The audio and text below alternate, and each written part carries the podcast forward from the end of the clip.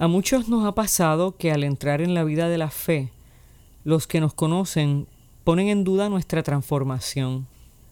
Y precisamente es esa duda la que impide el obrar del Espíritu a través nuestro.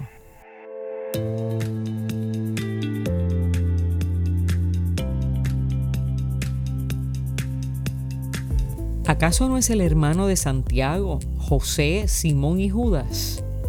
¿Y no viven sus hermanas también aquí entre nosotros? ¿De dónde le viene todo eso? Y se resistían a creer en él.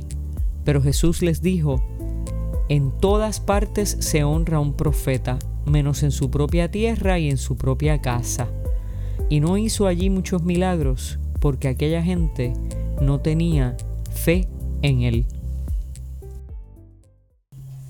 Profundizando un poco sobre el texto, es importante notar que lo que impide que Jesús realice milagros en su pueblo no tiene nada que ver con su propia naturaleza.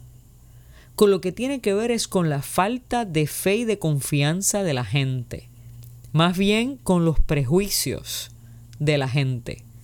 En la mayoría de las ocasiones las personas anteponen sus prejuicios a lo que Dios ha hecho y puede hacer en nosotros y desde nosotros. Tres enfoques importantes se pueden dar a este texto. El primero, cómo reaccionamos ante la conversión y el ministerio de las personas que conocemos. Claramente Jesús nos enseña que no hay profeta en su propia tierra.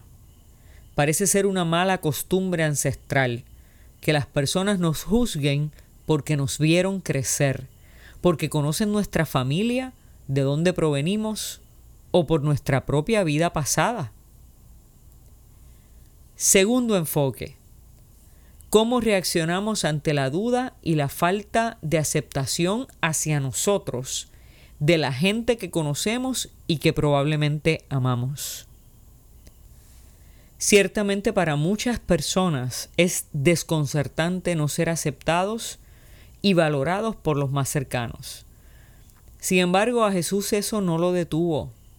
Incluso cuando los envió a ministrar en pareja, les había dicho, y si no los reciben ni los quieren oír, salgan de esa casa o del pueblo y sacúdanse el polvo de los pies. Es difícil aceptar que las personas que conocemos y amamos no confíen en nosotros y en lo que Dios ha hecho. Pero si una cosa quiere Jesús que entendamos claramente, es que eso no cambia lo que Dios ha hecho en nosotros ni lo que hará a través de nosotros. Tercer enfoque. Las consecuencias de nuestros prejuicios sobre nosotros mismos. Ese tipo de juicio contra el prójimo invalida la obra de Dios en nuestra vida. Y lo que Jesús plantea es que el que juzga se está privando de la bendición que puede llegar a su vida a través de los que han decidido seguir a Jesús. El problema lo tienen los que no tienen fe. Ellos son los que están cegados con sus propios prejuicios y se privan de ver los milagros y las obras de Dios.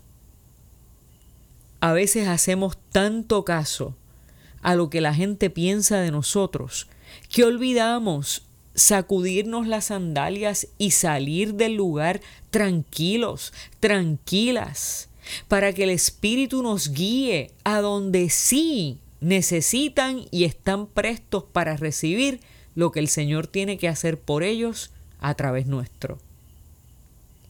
A través de nuestra historia nos movemos de grupos. En ocasiones hemos estado en los que dudan y pasan juicio. Otras veces hemos sido los juzgados y menospreciados. A los menospreciados les digo, levanta tu rostro con humildad y confianza, sacude el polvo de tus pies que más adelante encontrarás un lugar en el que tus dones puedan florecer para el servicio de los demás. Y a los que nos ha faltado la fe, abramos los ojos para ver en los demás lo que Dios ve. De otra manera estaremos perdiendo grandes bendiciones para nuestra vida y algún día probablemente probaremos del amargo sabor del desprecio de los demás.